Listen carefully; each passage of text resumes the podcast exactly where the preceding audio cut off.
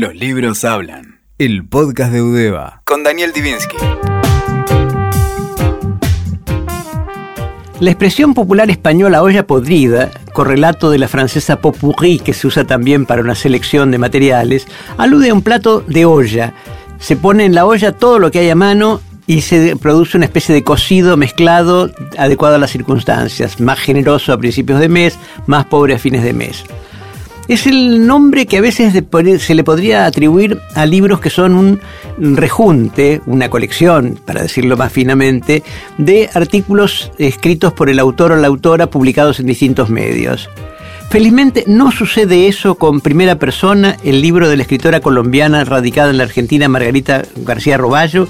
Es un libro con prosapia, se editó primera vez, por primera vez por la editorial Peso Pluma en Perú en 2017, luego por Laguna Libros en Colombia en 2018 y también el mismo año por la editorial Tránsito en España, para aparecer finalmente en Buenos Aires, publicado por Marea 2019. La, la aparición en España generó en Babelia un comentario enormemente ditirámbico, donde se refiere precisamente a esta diversidad de los orígenes la exactitud de primera persona, dice, no solo se mide por la unidad de la crónica novelada de una vida que impugna sus orígenes, sino también, y quizás sea más significativo, por la pertinencia y la ambición de su calado ensayístico, la crítica de las falsificaciones con las que construimos nuestro lugar en el mundo. El resultado es, por lo tanto, un libro profundamente unitario.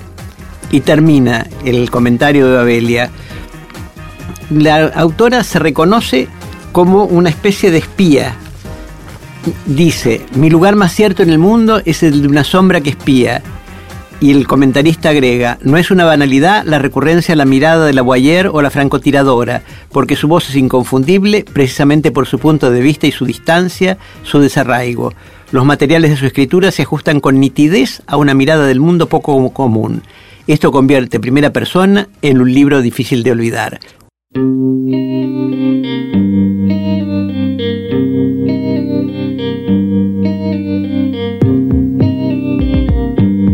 Estamos con Margarita García Roballo, escritora colombiana, nacida en Cartagena, en la costa caribeña, y que desde el 2004 vive en Buenos Aires. Muchos escritores optaron por escribir fuera de su país. El caso argentino más notorio, Cortázar, Saer, Sarmiento por motivos políticos. En el caso de escritores que eligieron la Argentina para vivir, a veces por misiones diplomáticas, como Carlos Fuentes por su padre, que era embajador aquí, o Rubén Darío, el poeta nicaragüense, que fue cónsul honorario de Nicaragua en Buenos Aires. Margarita García Roballo vive en Buenos Aires desde 2004. ¿Por qué elegiste venir a la Argentina como lugar para trabajar ya hace 15 años? Bueno, em, no fue que la elegí exactamente ahora que lo pienso. Yo había estado en Argentina antes de decidir quedarme a vivir eh, porque trabajaba en una fundación de periodismo, la Fundación de García Márquez, de hecho que queda ahí en Cartagena, y mi trabajo consistía en viajar a organizar los cursos que hacía. Entonces prácticamente me conocía a todos los países de América Latina. Y en el momento en que decidí irme de mi país, no me vine a Argentina, sino que me fui a España, recuerdo, me fui a vivir a Barcelona eh, y luego me ofrecieron trabajo acá. Entonces fue como medio azaroso. Lo que sí sucedió es que no bien puse un pie acá y empecé como a curtir la ciudad, como se dice, eh, me convencí de que acá era donde tenía que vivir. O sea, tenía como otras alternativas y definitivamente me quedé con esta. El castellano que se habla en Colombia tiene la fama de ser uno de los más puros del mundo, incluso está el Instituto Cario Cuervo en Bogotá, que es una autoridad en materia de idioma, y aquí vivís con un castellano totalmente porteñizado, que también es diferente al del resto de la Argentina. ¿Cómo influyó eso en el lenguaje que utilizás para escribir?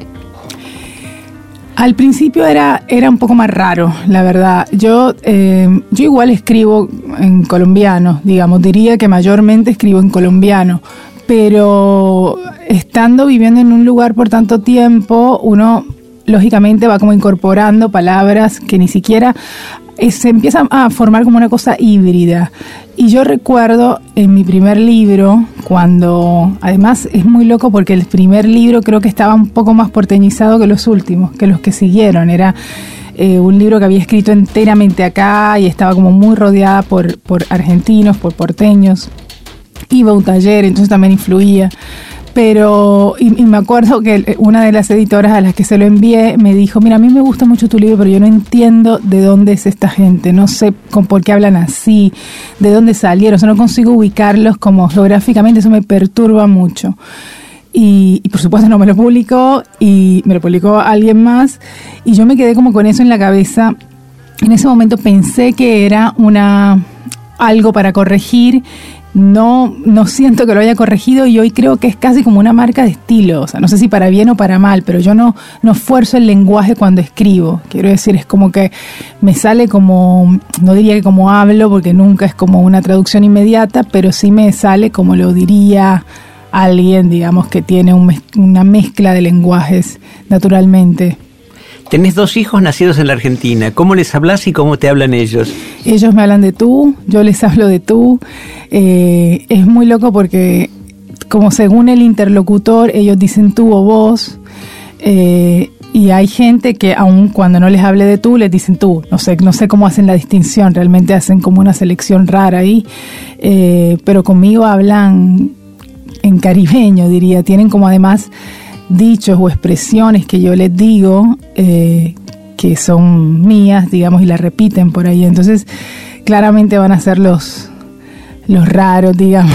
Sí, es una pregunta. Es una pregunta no desinteresada. Yo viví mi exilio en Venezuela, mi hijo hizo su escuela allí, él hablaba de tú con sus compañeritos y de vos con nosotros, o sea que era una lengua para los niños y otra lengua para los adultos. Y mm, cuando volvimos a Buenos Aires, se inscribió para terminar su sexto grado en una escuela argentina y era motivo de broma por los compañeros que le decían, ¿por qué hablas como los dibujos animados? Porque los dibujos animados están doblados al, tú, al castellano, al, castellano, al castellano neutro. Eh, se publicó una nota muy interesante con motivo de tu libro en la revista Viva de Clarín, con un copete que me gustaría saber cómo te cayó. Te designan especialista en literatura selfie. Sí, no, muy bien, no me cayó. Lo que pasa es que ya no doy esas batallas. Es como que digo, no, nunca lo llamaría literatura selfie. De hecho, recibí bastantes comentarios en las redes y todo esto diciéndome, pero ¿qué te, ¿cómo es literatura selfie? Parecía como despectivo. Yo entiendo, además, eh, la periodista que lo hizo es una chica muy seria que ha leído su libro, es, es alguien que no creo que lo haya hecho en el sentido, digamos, como despectivo pero a lo mejor es un título que ni siquiera eligió ella, viste que a veces en las revistas el editor dice, bueno, esta nota va a vender más con este título, eh, pero no, no, no me parece adecuado, digamos, porque hay, yo creo que en esto de la autoficción o en la narrativa del yo hay dos caminos posibles. Y uno de ellos es elegir contar cosas sencillamente porque te pasaron a ti, te parece que, que con eso alcanza, o como yo suelo decir que son cosas que te pasaron también a, a, ti, digamos, a ti como lector. O sea, que yo te cuento esto no porque me pasó a mí, sino porque también te pudo haber pasado o te pasó. Como, a ver, como si fuera que el yo tiene la pretensión de ser un nosotros. Eh, entonces, por eso escribo estos textos, esa es mi motivación, digamos, no porque, si no sería una anécdota, ¿no? Si cuento algo porque me pasó a mí, me parece interesante hago un post en Facebook, no, no lo suelo hacer, digamos, pero digamos, si ese fuera el camino, lo, haría de ese modo, mucho más fácil. Eh, y yo creo que estos textos, por lo menos mi intención es que tengan otro tipo de búsqueda y otra ambición, que no es la de estrictamente hablar de lo que me pasó a mí. La contratapa del, libro Primera Persona de Margarita García Roballo, con quien estamos conversando, la escribió Cristian Alarcón, un excelente periodista especializado en crónica, que aparte es el director de la colección Ficciones Reales de la editorial Marea, en la cual está incluido el libro. Y comienza diciendo que Margarita es la hija de un linaje nuevo, del linaje que ella misma funda en su literatura, el de una ética tan despiadada como bella. Es capaz de escudriñar en la memoria, pero también de hundir el escalpelo en el propio músculo hasta llegar al hueso del malestar para escribir un tratado sobre la individualidad y el misterio de saberla y de callarla. Una de las cosas que me sorprendió como lector es que en estas crónicas, muchas de ellas enormemente personales, no hay la, típica autoindulgencia del, que, del memorialista, que siempre se trata bien. No es el más inteligente o es el más tonto, pero nunca es una cosa intermedia. ¿Cómo sentís este texto de Alarcón y lo que te estoy diciendo sobre tu forma de abordar los temas? Bueno, eh, ambos comentarios muy, muy bienvenidos y elogiosos. No, con Cristian tengo además una, una relación, eh, digo, vale decir esto porque viene a cuento. Cristian es como familia para mí. Es alguien que yo este libro no pensaba publicar en Argentina porque circuló por muchos lugares, eh, eh, habían textos que ya habían circulado en castellano, la mayoría en portugués, pero era como un libro que no lo veía mucho en Argentina a pesar de que es el lugar donde vivo. Yo acá publicaba con otra editorial, entonces como que nunca lo pensé. Cuando Cristian me lo propuso, o sea, Cristian difícilmente yo le puedo decir que no algo, pero, pero además lo dijo como con un, eh, a ver, le, daba como todo el sentido a que ese libro estuviera en su colección. Es alguien con una búsqueda, si bien él eh, obviamente tiene sus temas periodísticos y es como tiene una especificación muy clara, eh, su búsqueda es similar también.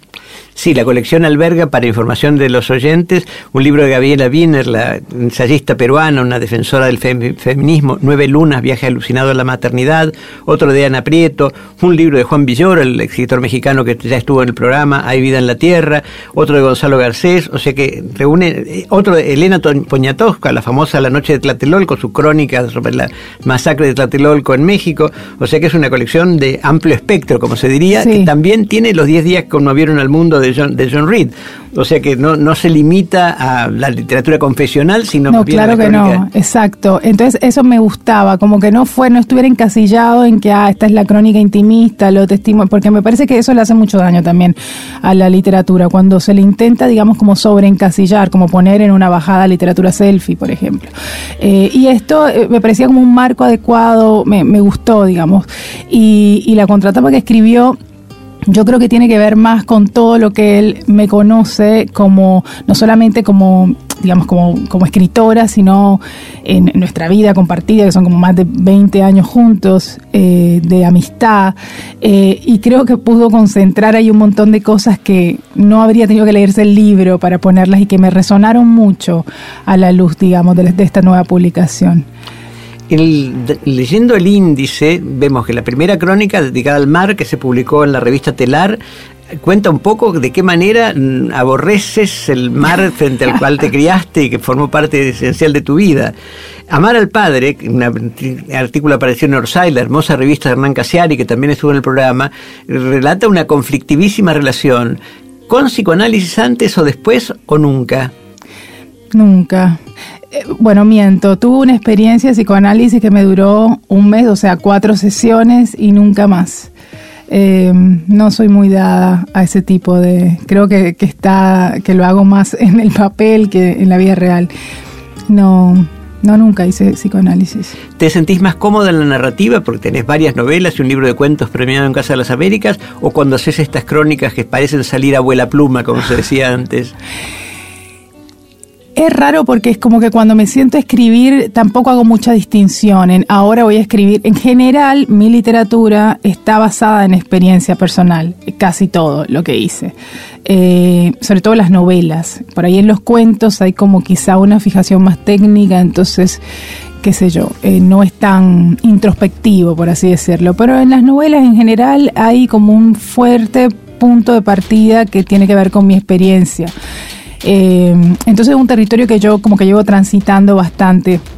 Lo que pasa con estos textos, y, creo que, ahí, digamos, la respuesta sería que quizá me siento un poco más cómoda escribiendo este tipo de textos, es que me facilita mucho eh, tener como un encargo. Me encanta esa situación, que me digan, escribe sobre tal tema. Entonces ya es como si fuera una, una premisa a seguir, es como me dan pie, me parece un regalo cuando me dicen, este es el tema y escribe lo que quieras. Eh, me gusta porque el tema más que un marco, digamos, es como una excusa para encauzar lo que igual iba a escribir. O sea, es como que mis fijaciones son las mismas, mis obsesiones son las mismas, mis búsquedas. Creo que llevo escribiendo lo mismo durante varios años. La prueba es este libro que tiene textos escritos en el año 2010 o 2011 y en el 2018 y más o menos se ve como una preocupación similar. Margarita Roballo, escritora colombiana residente en la Argentina, donde escribe y publica. ¿Cómo sentís tu relación con lo, entre comillas, la vida literaria argentina con relación a la que tenías cuando vivías en Colombia, con la propia del, Bueno, lo que pasa es que yo, yo vine muy joven, yo no tenía mucha vida literaria ni de ningún tipo en Colombia. Yo llegué con 24, 25 años Eh, y recién ahí empecé a vincularme con la literatura de ficción, al menos, porque venía a trabajar en una fundación de periodistas entonces tenía como mucha relación con el periodismo y muy poca con, la narrativa, digamos. Eh, y, mi vida literaria se hizo acá y mis amigos escritores son sobre todo argentinos. Presidiste la Fundación Tomás Soler Martínez, que no es poca cosa de sus comienzos. Claro, sí, sí, no. De, de hecho, la, la armamos, digamos, así como de cero con, con algunos de los hijos de Tomás y luego, bueno, la dirigí durante cuatro años y bueno, ahí también eh, como que un poco se dio esto de, capitalizar todos esos contactos que había hecho en estos años por dedicarme a, la literatura. Em, lo que pasa es que cada vez estoy menos también, porque bueno, al tener hijos y todo eso, uno medio que empieza a convertirse en una islita y vas a lo que puedes y circulas, pero no mucho. Margarita García Roballo escribe en primera persona, su libro se llama En primera persona y realmente es sumamente recomendable. Muchas, muchas gracias Margarita por acompañarnos hoy en Los Libros Hablan. Gracias a ustedes por invitarme. Escuchaste Los Libros Hablan, el podcast de Udeva con Daniel Divinsky. WeToker. Sumamos las partes.